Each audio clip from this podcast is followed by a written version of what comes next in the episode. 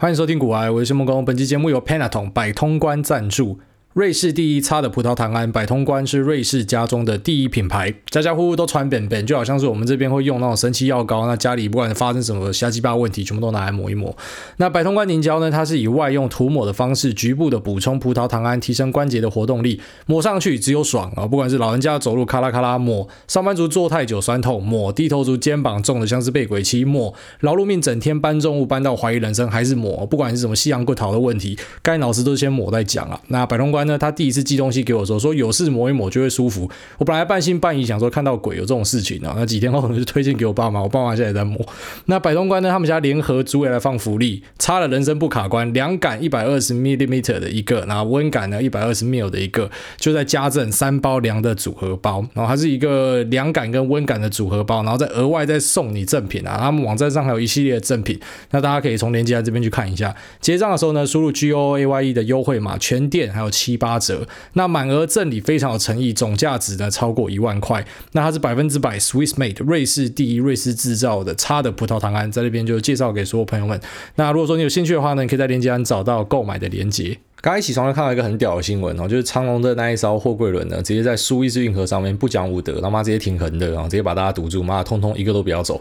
那这艘货轮呢？啊，它是长荣，长荣是 Evergreen 啊。那它的名字叫 Ever Given 啊，就是船名跟这个公司的名称是不一样的。那这一艘船呢，就新闻的报道是写说，它不是长荣自己在营运的哦，好像是租给日本人在开的吧。好，所以当然什么后续会发生一些赔偿的东西，那是后来再看啊。但是这会不会帮整个运价又雪上加霜呢？好，那当然就看它排除的时间有多快。好，目前埃及当局呢，其实已经有用这个拖船，然后外加挖土机，啊就是因为它那个船看起来，就我脸书上贴的那个图片呢，它看起来那个已经有点像是搁浅的了，所以呃排除掉它。我看一些讨论是讲说，可能要一两个礼拜之类的啊。当然希望他们早速的去把这样子的问题给解决掉，然后不然现在其实已经遇到塞港了，那又遇到这种货柜不足，那运量不足。然后现在呢，又直接把他们运河直接卡起来啊，那真的是雪上加霜。那当然很多人看到这样的消息，可能就想说，那要不要再进去冲一波航运啊？如果是你现在才要冲，当然又慢的啦。那我们之前有有录过一集节目，跟大家讲这个呃货柜轮跟散装航运的状况。那我录那一集节目的时候呢，我还刻意挑一个我觉得要反转的点。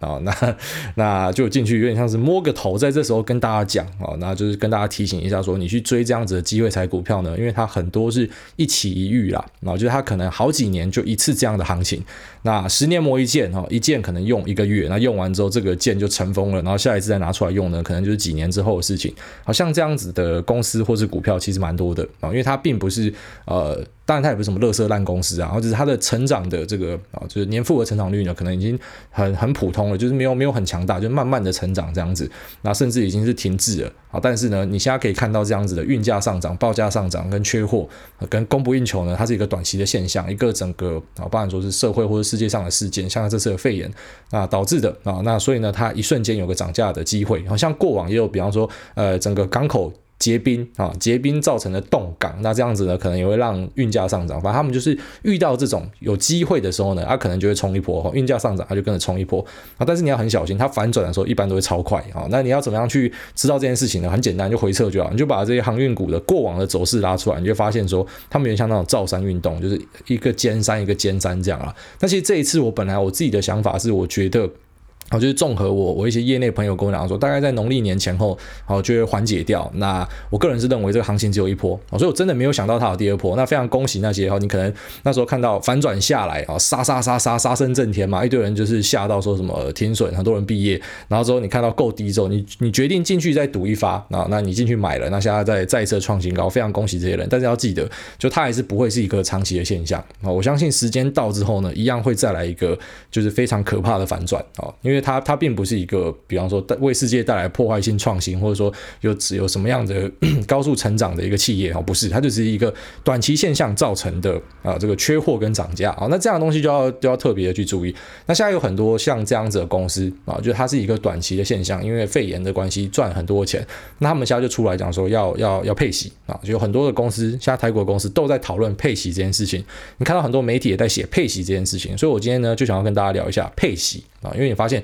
赶台湾人超喜欢配息，爱爱不释手，爱到不行啊！像这种 ETF，很明显的，你去把市值型的 ETF 跟这种高配息、高股息的 ETF 拿出来比较，你就会发现整个走势上，市值型的真的是重剑无锋，大小不公啊！就是用那种很简单暴力的一个呃方式，一个配置方式，就是用市值去排行，它就可以去击败这种高股息的，好，直接赢你十条街啊！所以可能呃，这个殖利率看起来高股息的是对，它是真的比较高，高一点，好，可是重点是你赚的这个殖利率，你输掉了。这个资本利得啊，啊，就是它从十块涨到一百块，举例是这样，你赚了九十块的资本利得，然后另外一个从十块涨到五十块，你只赚四十块资本利得，好，可是可能前者的殖利率只有两趴，后者殖利率五趴，所以你看说，哎，五趴这个我要买这个，可是你就忽略了，啊，你为了一个。这种眼前的小利，然后你忽略了后面的那一座大山，然后就后面的大山呢，就是告诉你说，哎，呃，这个资本利得的差别呢，可能是两倍以上，然后这个也是很简单就可以去测量出来的。你只要把过往啊，比方说零零五零跟零零五六，哦，就两个都是元大的嘛，你拿它的走势去比较就知道了。那当然有些人会告诉你说，哎，搞不好高股息的产品最后面大家很喜欢，会持续的去推高它，那这样子的标的未来是什么什么，呃，可能市场上的需求的主流之类的啊，那可能未来有一天吧，啊，但是。你知道我们投资，虽然我们讲说不要看后照镜投资，就是未来是会改变的，但是呢，我相信过往的一些惯例在未来还是会延续啊，就像是赌赛马一样，过往的冠军马之后跑冠军还是比较容易啦啊，不会说什么一个一个瞎鸡巴烂马然后进来就哎他是你说他是冠军他就是冠军，然后过往是跑冠军的啊，就是在在这个动能在惯性上，他未来继续跑冠军的机会是比较高的啊，所以我一向是比较不推荐高股息的产品啊，因为我觉得很多人会为了去赚这个股息，然后你直接赔掉了你的本。啊，有点像诈骗集团，诈骗集团是这样的，他就告诉你讲说，诶，我现在有一个很好的的标的啊，这个日息啊，日息我配一趴给你，干超屌的啊，那你你你丢三十万给我，那日息一趴呢，就要每天给你三千块啊，可能给你五期六期之后，你就找你的亲朋好友嘛，说，诶，这个真的可以赚钱啊，因为我我真的有拿到钱，那你亲朋好友就大家丢丢丢丢丢，然后等到时间到了，他妈收割。你要他的息，他要你的本啊。那当然不是讲说高配息的公司，或者说 ETF，就是这是这么的邪恶啊，它没有那么坏啊，因为毕竟是市场上公开市场上的东西哈，不像诈骗，那是没有办法比的。但是我觉得啊，就是在本质上某种程度上是有点像的啊，就是你假设为了这个息，那你可能会错失掉更多的本啊，就是你明明可以赚到资本利得的，那你为了赚一些股息，反正你就没有赚到这个资本利得，那就超级亏的啦。好，那很多公司会开始去。然后配息，那配息你要去注意一件事情，就是配息一般是怎么来的？就是你有赚钱，你有赚钱，然后你把你的盈余呢分配给你的股东，啊，就就是配息啊。但是有些其实他并没有赚到这么多钱，比方说他明明就只赚五毛，可是他配一块，好，因为像以前我们唱那什么童歌要五毛给一块，我到现在都还不懂那那首歌到底在唱啥小，有点有点诡异这样。那为什么为什么一个阿婆会要五毛给一块？啊，那不是重点啊，重点就是说，哎，我今天如果我只有赚五毛，那我是怎么配一块给你啊？然后这个可能就是从资本公积里面拉出来的，就不是单纯的是我现在赚到的钱，然后配给大家。然后这个你就要小心哦，然后因为有很多公司，我觉得他们也会结合一些记者，然后一些可能比较无良的，然后就那边放新闻，就告诉你说，我们今年要配很多的钱。那就会吸引很多这种非常执着于殖利率跟配息的人进场啊。那他要干嘛？他目标可能就是要要要到货给你，要出给你啊。那其实你会发现有很多这样子的公司，就是他平常都没有在配息的，然后今年突然配一个大的啊，那他配给你，你感觉你现在有赚到这个股息啊，你以为你赚到，但实际上发生状况是，他之后股价就一蹶不振，再也没有回去，也没有填过息，你根本就是把它赔掉的。好，这边先跟大家复习一下，我相信可能很多人。即便你现在一直在讲说，哎，我要买高值率的股，可是你根本不知道他妈值率是啥小，那你也不知道股息到底是什么。我在这边先跟大家说明一下。那我们简单来讲，就是说，假设今天有一家公司，它市值是一百亿，然后股价是一百块啊，那今天决定要配一块钱给大家啊，那它配一块钱给大家的时候呢，就会在股价上产生一个叫做除息的效果。好，什么叫除息呢？就是股价呢本来是值一百块的，但是因为我拿了一块钱现金给你，所以股价会变成九十九块。哦，这就是除息。但是总价值呢是不改变的啊？为什么？因为本来是股票的价值一百块，总价值一百块。那现在呢是股票价值变成九十九块，但是有加上一块的现金，所以还是一百块。好，所以如果聪明的你应该在那边就马上发现，对，这就是左手换右手啊，因为那就是你自己的钱啊。好，那在市值市值的部分呢？好，市值是一百亿，那因为它配给所有的股东一块嘛，好，所以就会减掉一亿元。那减掉一亿元之后就变九十九亿啊，但是它的总价值还是不变的啊，就股票的市值是九十九亿，但是呢现金是一亿元，所以加起来还是一百亿啊，所以就是左手换右手，那左边口袋换换右边口袋，哈，其实理论上就是这样而已。那很多人就会告诉你说，对，没错，因为它就是左手换右手，所以呢我们要追求的是填。填息啊。什么叫填息呢？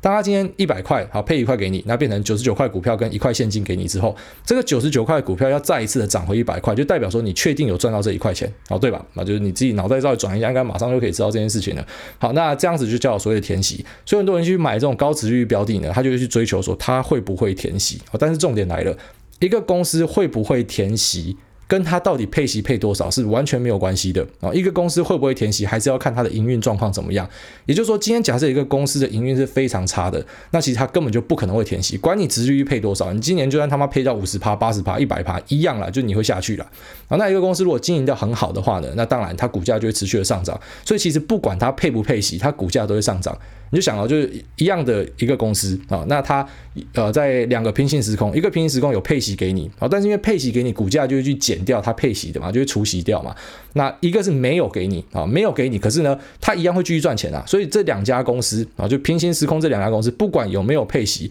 它都会持续成长，而且呢，它的总价值理论上会是一样的。好，所以我个人觉得不太需要纠结殖利率就是这样啊。但是殖利率呢，它确实是一个参考的指标哦，就是比方说你可以把它拿来当成是一个定价的标准。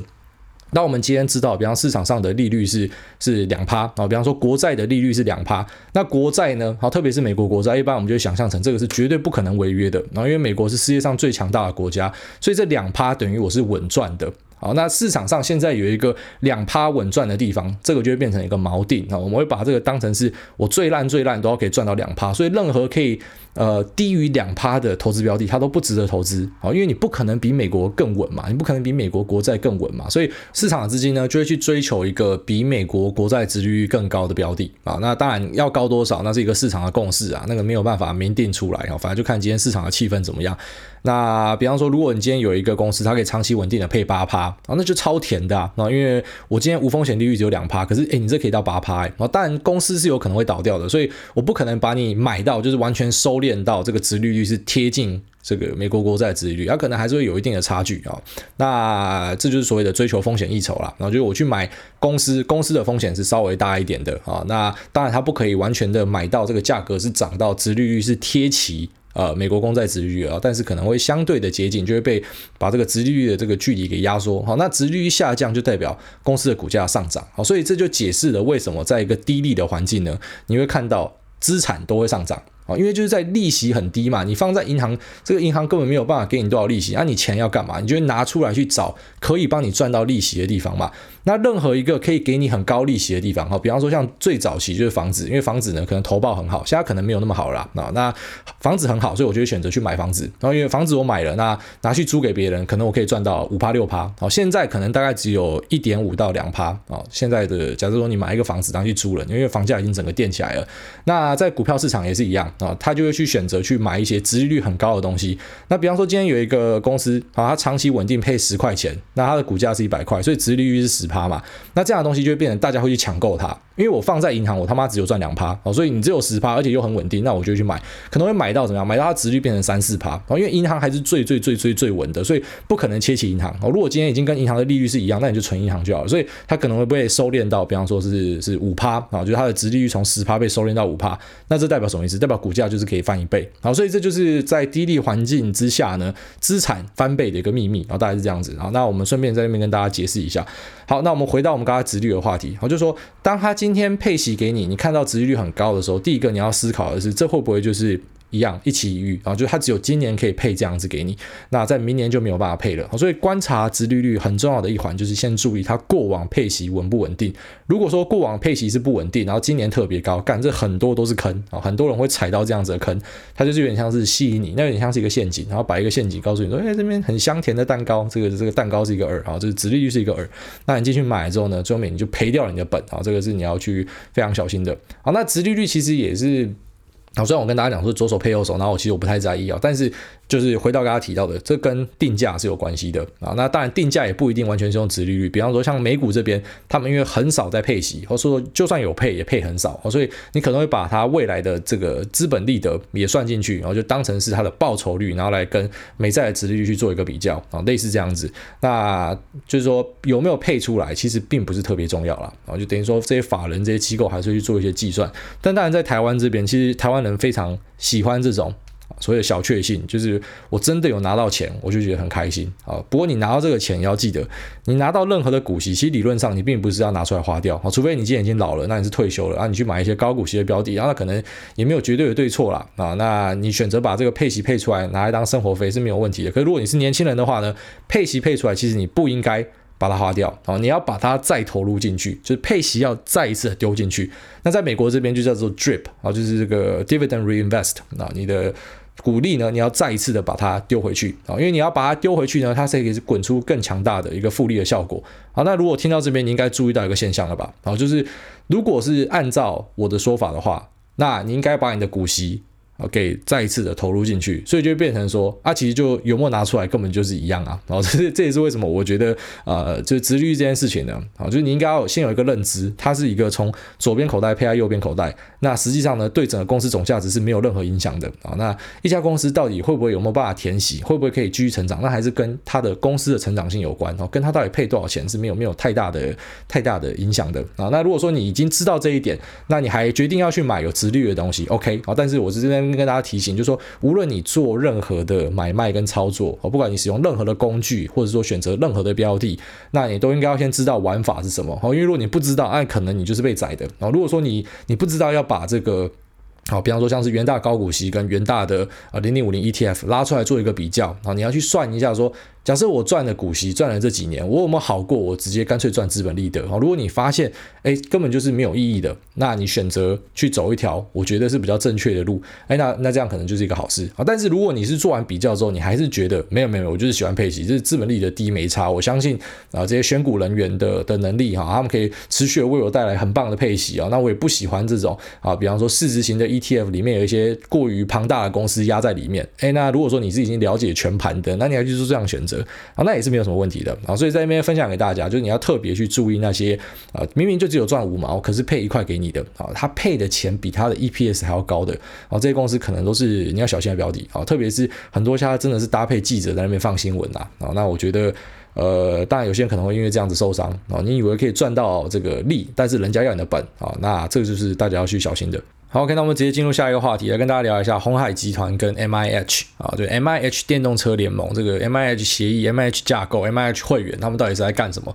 啊，那我觉得这是一个蛮重大的事情啊，啊，就是说，虽然现在很多人在唱衰鸿海，就是说，看鸿海根本不可能做出电动车啊，啊，或者说开始批评之类的，但我个人是觉得，你这些批评都先省下来啦，啊，我们就先坐着看，因为毕竟是就是啊，就是我们台湾人在做一件事情嘛，你知道我们之前在做手机代工，搞到一大堆变毛三到四，然后鸿海可能就是毛五到六，那这个毛利。很低嘛，赚不到什么钱嘛。然后那像这个美国苹果，虽然我们是靠苹果吃饭，但苹果呢，他们对供应链其实也是就不客气啦，然后直接去宰杀你供应链，那把你的这个毛利压很低哦。宰完三 C 之后呢，又跑去宰 Nike 啊，那 Nike 也是台湾的供应链啊，所以这个 Tim Cook 真的是很厉害的供应链管理大师啊。那毛利低也是很正常的现象啊，因为整个手机已经进入一个成熟的产业，那成熟之后就像是红海了啊，不是不是二三一七红海，是红色的海，就是很很不好的一个。现象哦，因为已经成熟了，当然大家的。的的竞争呢，就会变成是削价竞争，然后因为我们每个人可能都可以做出差不多良率的东西，然后类似这样子，所以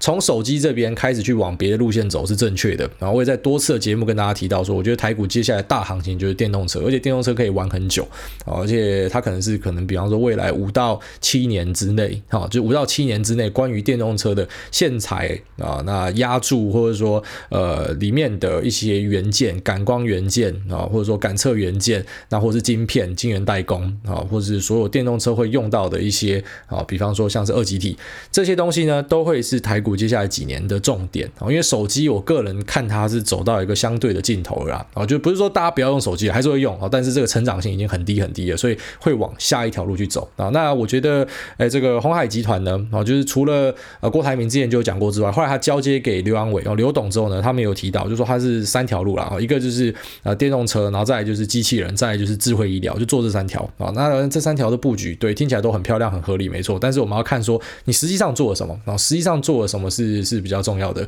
那当然，很多人唱衰红海，也是因为啊，比方说他就是单纯不喜欢这个红海，因为你知道红海在外面可能有一些八卦，或者说郭台铭本人，我觉得他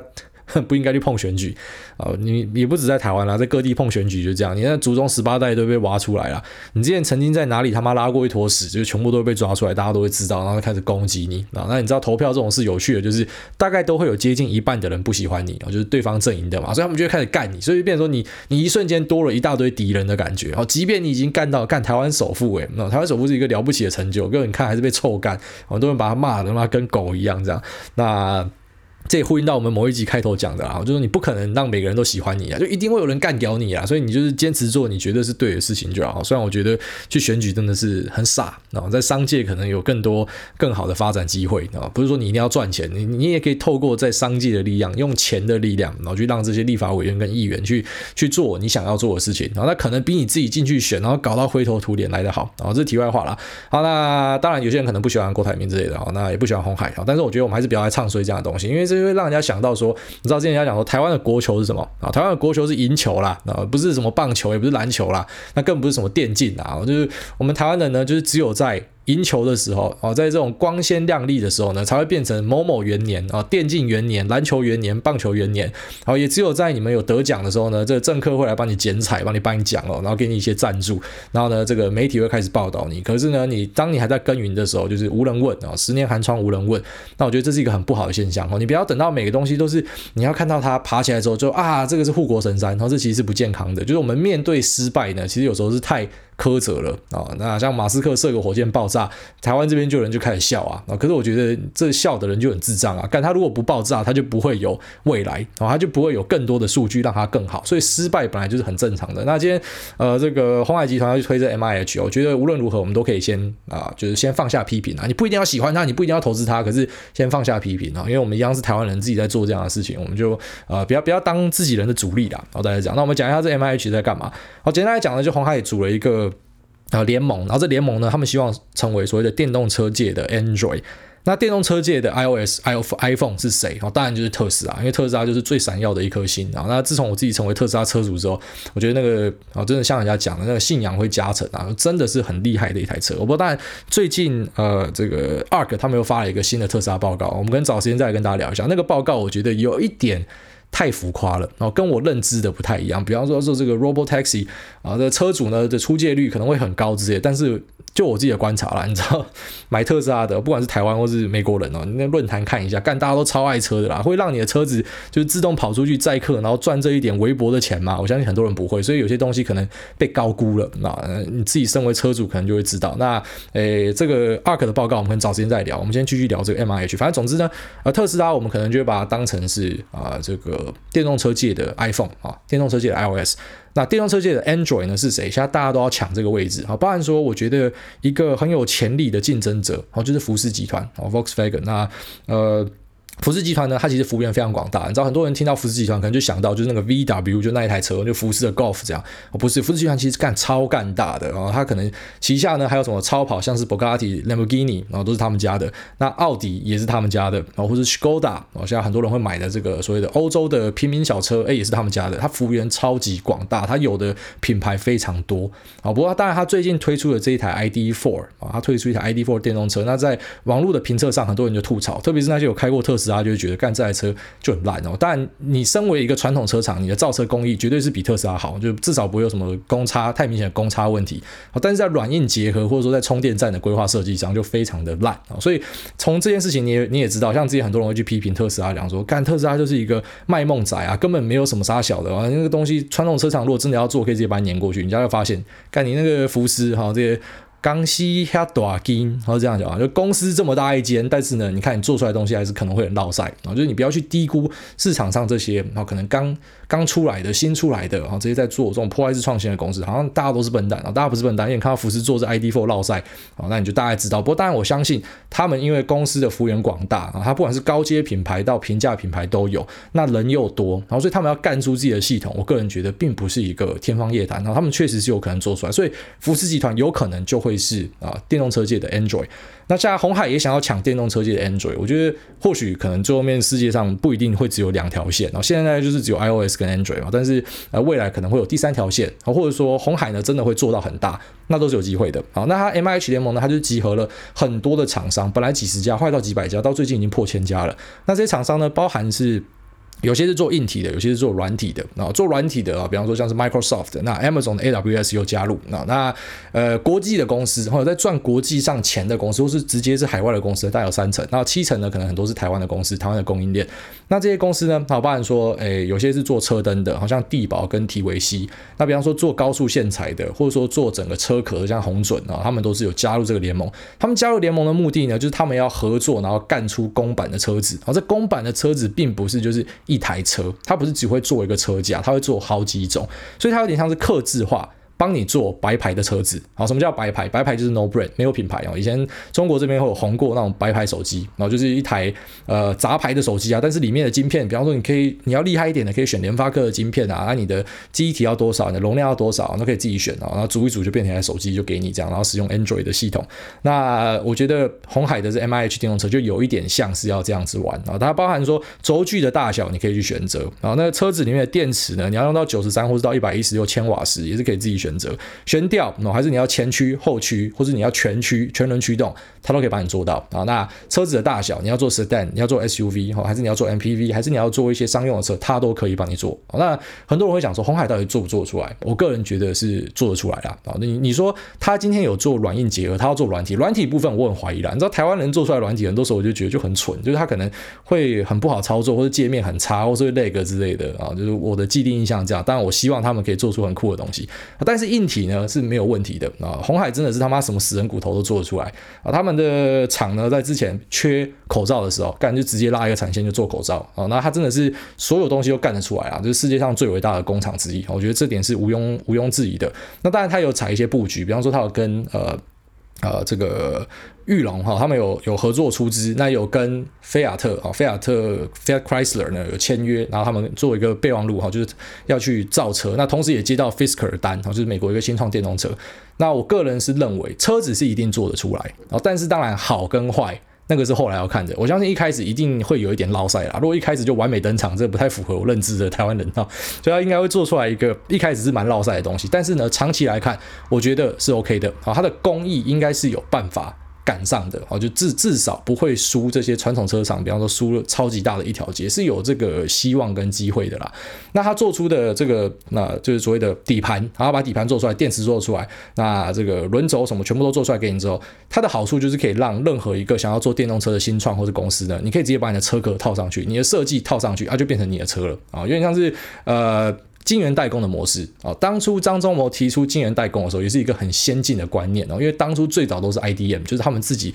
设计、自己制造哦，自己封装，然后全部都自己干这样。那只是张忠谋做出一个晶圆设计呢，就变成呃晶圆代工，就变成你们把单下给我，我就专注在制造这方面啊。那我觉得红海现在做的事情就有一点像是这样子啊，所以我不会想要去唱衰它或什么，而且其实市场也反映给你看的啊，就市场是买单的啦。然后法人上修目标价，那这个 PE 上调，这些都是已经看到的现象，所以我个人是还蛮期待，就是之后他们的发展会怎么样？当然，第一步就先看他帮 Fisker 代工的车会做的怎么样了。好，那诶，如果说真的有办法做出很屌的公版，好，那未来在电动车的一个啊，就是几十年之后的真正的普及，Level Four、Level Five 的自驾呢，我觉得会很酷。我这边跟大家说明一下什么是那个什么电动车的 Level 几啊？好，简单来讲，可以拿那个 Level Three 当一个分水岭。Level Three 以下，Level One、Level Two 呢，就是那种你还知道自己开车，但车子在辅助你啊。比方说这个呃控速系统，然后以及说让你不会在车道之间偏离的系统啊，这个就是在 Level 一二三之间，差不多就是这样子。那四跟五以上的，就是变成车子在开，你只是在监控车子而已啊，就是车子已经有一个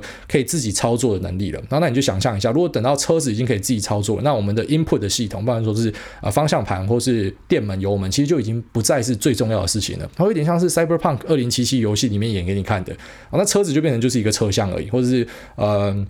那也不叫什么阿汤哥演的关键报告哦，那关键报告里面那个车子哦，就是它就是一个车厢而已，因为因为重点是你根本已经不用自己去开了。那在这样的状况之下，其实红海这个模式，哎，好像就是一个你看到未来的的样子啊，因为我们已经不太需要着重那样的东西，我就是大量的生产就对了。好，那在这样的状况之下，刘扬伟是想说毛利大概可以拉到十趴十二趴啊，反正他的任务呢就是赚代工的钱，他帮大家做一个整合。那当然在整合的分配上，我相信未来会有挑战啊，比方说像车灯厂这么多个。线材厂这么多个，那今天一个单进来是谁要去拿？好，谁要分？是要由谁去去调整、去调配？哦，不过当然，鸿海他管过这么多的的供应链，哦，跟他的下游的供应商，然后那以及员工百万员工，呃，管理上可能未必是一个问题啊，他们会成立一个，哦，反正就是会有自己的章程来管理啊。那我们就近代后续会怎么发展。好，但当然，如果你现在选择要去追股价的呢，呃，自己要知道了。然后这种早期投入的，然后特别是这种还在炒消息、还在本梦比的状况之下呢，那股价反应可能会非常剧烈啊。你今天看到它涨很多，搞不好，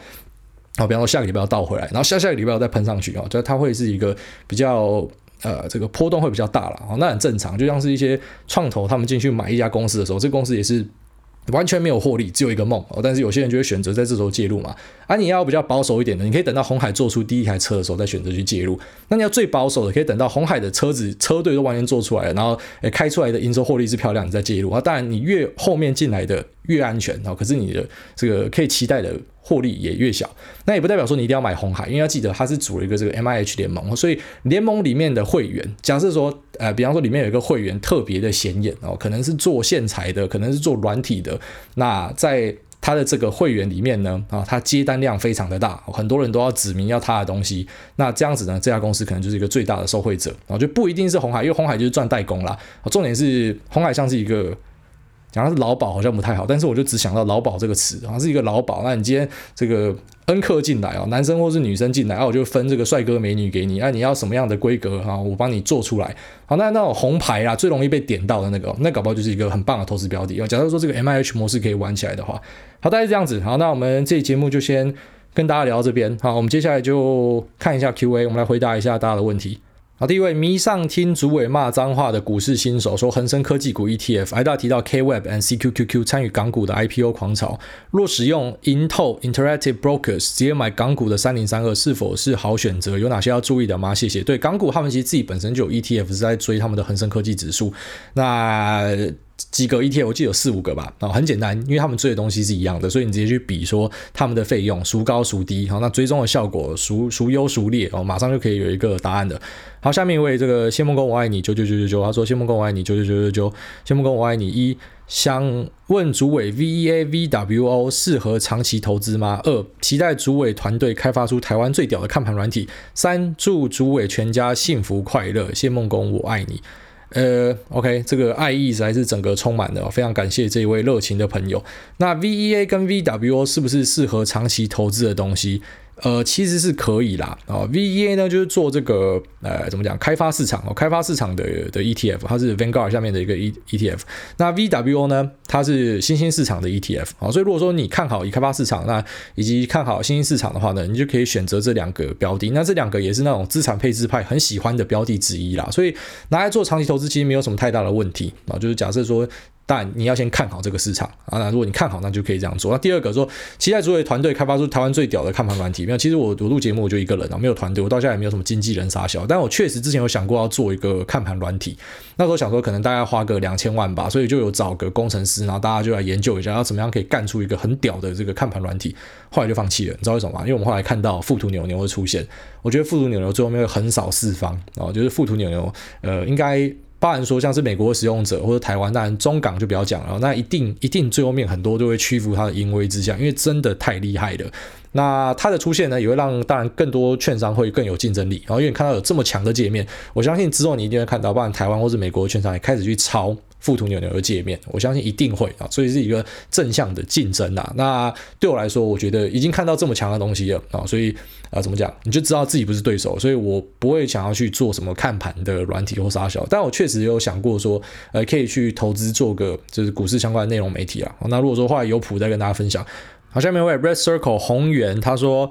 癌的抱抱，我股市新手啦，我就问一句，为什么股票就还没有上市，还在申购的阶段，老早就有价格的变化了，然后申购的价格又低于现价，到底是怎么样？感谢回答啦。我跟你讲，这些新发行的股票哈，因为他们要有话题，他们让大家进来玩嘛，所以呢，那个认购价格都会比这个股价还要来得低啊，不管是新贵价格，或者说已经是上市贵的价格，我也会来得低啦。那这之间的溢价呢，就是你可以去赚钱的地方。所以其实申购股票，我直接讲白一点，我觉得申购有点像在买乐透，特别是呃，你就是打算进去申购，然后第一天你就把它出掉，这就是在买乐透啦。然后那我不是说它是一个不好的状况，因为用过往的数据来看，基本上呃，你去抽股票，只要有抽到的哦，你要申购有申购到的，基本本上都会。赚了就赚的几率是比赔的几率来的高哦，而且高了不少。那这有点像是 IPO 一样哦，你知道很多人在 IPO 第一天会去抢行情，那你要知道这个波动风险是很大的，而且可能跟这个啊基本面是完全没有任何关系的啊。所以如果你是呃这个股市的菜鸡，然后又要去玩申购的话呢，哎，好好的想一下啊，好好的想一下。当然你偶尔去小赌怡情是没有什么关系啊，然后但是呃长期来说一直去做申购。是一个好的事情吗？我个人觉得不是啊，就是投资还是要回归基本面，还是要回归就是一家公司到底好不好，是因为它好你才投资它，而不是你想去赌啊，你要赌它会涨还是会跌，那可能是一个啊怎么讲比较没有那么好的事情。好，下面一位这个 mini minim heist 吹吹五星吹吹，请问艾大怎么看台湾的银建股？这个没有太大的问题啊，哦，银建股就是长期稳定，而且在台湾盖房子是一个好生意啊，所以很多的银建股基本上就是像我们刚才前面聊到的啦，你你会去追踪它，都是看它的配息啊，所以很多在配息的前后呢，会会有拉抬的现象，大概这样子。那银建的认列呢，跟一般股票有点不太一样啊，所以这是你要注意的。下面一位凯他说：“诸位你好，五星吹吹，请何 A 帮你吹，何 A 何 A 吹吹吹，好，我才不要了。”下面一位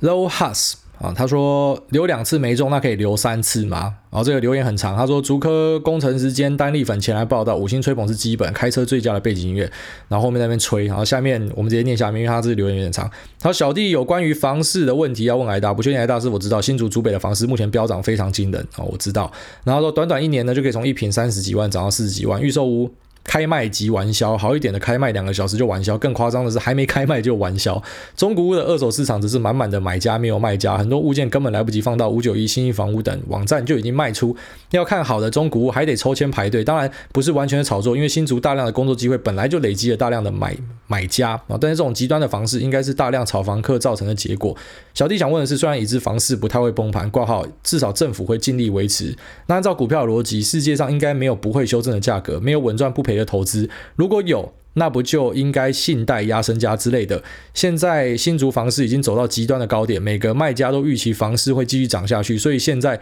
不太愿意卖出。虽然小弟有周期呃有这个头期的资金，但是目前市场上可以买到物件都是比较差的，所以呃完全买不下去。是否应该等待房市修正挂号？唯一能预测的就是 Fed 升息挂号，但又很怕房市真的不会修正，直接高歌离席，还请挨大赐教，万分感谢。不是啊，你遇到问题就跟我遇到的一样啊，然后。其实我们林口的房价也在涨，特别是那种呃，我跟你讲。因为现在建商都知道，大多数有需求的是那种啊，就是二二十啊二十几，很难二十都靠爸妈了，那三十岁也比较多，这样那种小家庭有没有？有些甚至不生，或者说生一个而已，所以就是那种小坪数的啦，然后可能全幢就是四五十坪这种，这种超好卖的。好，在我们这边也是这样子，像比方说我自己看那种比较大坪数破百的，它可能一瓶是二十五到二十八，好，但是五十的就会变成三十五，然后就直接一瓶就高贵了十万上去，因为需求很多。那你讲的现象呢？其实在，在在我们林口这边，或者说我最近去看台中啦，啊，台中也是有一样的现象，就是诶。这就是所谓的红单炒作了啊！这预售屋呢，他就直接先去里面抢这个红单嘛，那马上转手可以再赚一手。不过现在政府有开始去介入这样的事情，所以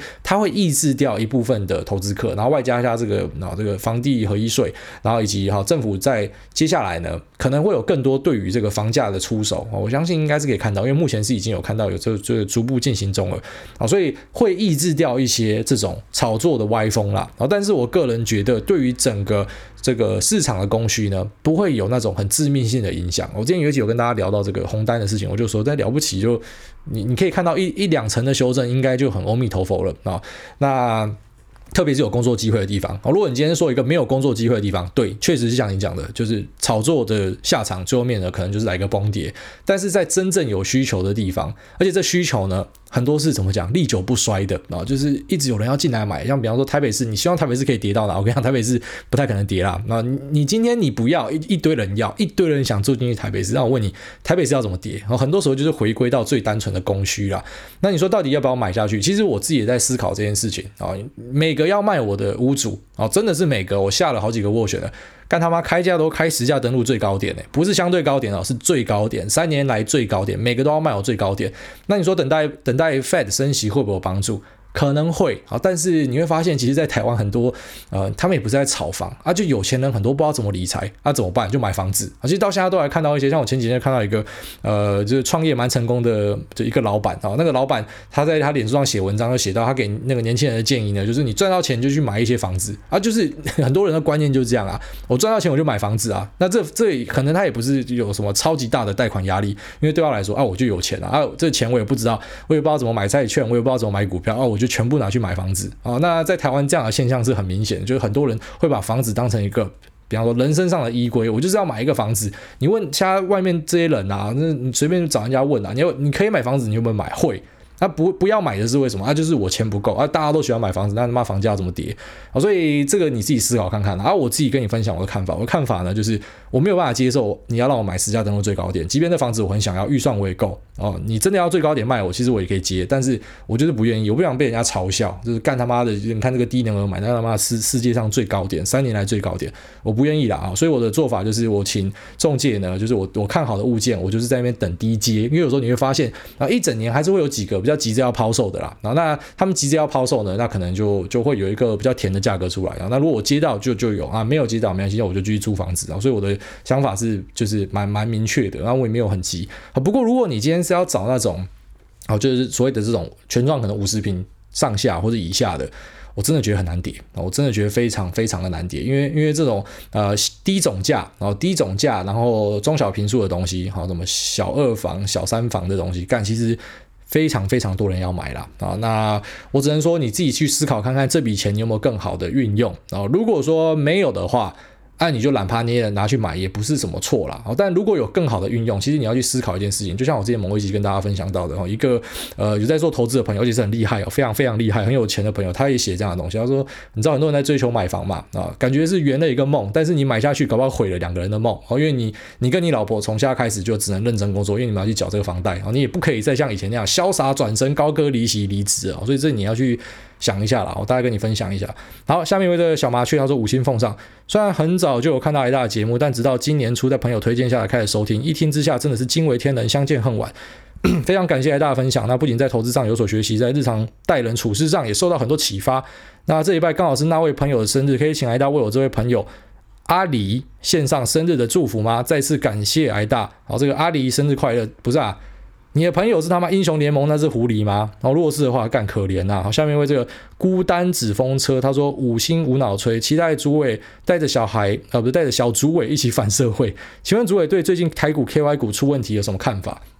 不是啊，不要再讲我反社会。最后面他妈的那时候讲我反社会，就后来我们丢一个那个心理测验啊，我们群组的医生丢心理测验，就要说这这可以玩看看，就他妈一堆人比我更反社会啊，所以。我们这边是同温层啊，大家都一样的讲，那我算是轻症的，妈一堆重症的。然后他说台股 KY 股出问题有什么看法？其实 KY 股问题一直以来就是因为它在海外的公司，所以很多人就说这查账不利嘛。那我个人是觉得对，就是 KY 股它踩雷的机会真的是相对高一点，但是还是有很多很厉害的 KY 股哦，特别是我们台股很多千金俱乐部，就是一千块以上，那就一千块附近有很多厉害的 KY 公司，像四星 KY 啊、矽力 KY，所以呃，我个人是觉得就是怎么讲？你你当然你会怕，你就可以选择不要丢这样的东西。但是就算它不是 KY 股，它是在台湾注册上市上柜的公司，它也可以造假。有一大堆这样的公司也是照样造假。所以重点还是说你要投资一个你了解的东西啊。然后如果说你是完全不了解，你也不是业内，那它的商品呢，你又是在路上完全看不到的哦。然后它又是一个 KY 股，那当然对你来说这个破险的的空间就会大非常的多。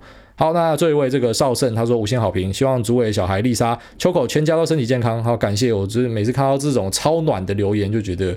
啊，感觉真的世间上充满温情。好啦，那这期节目先到这边，就这样拜。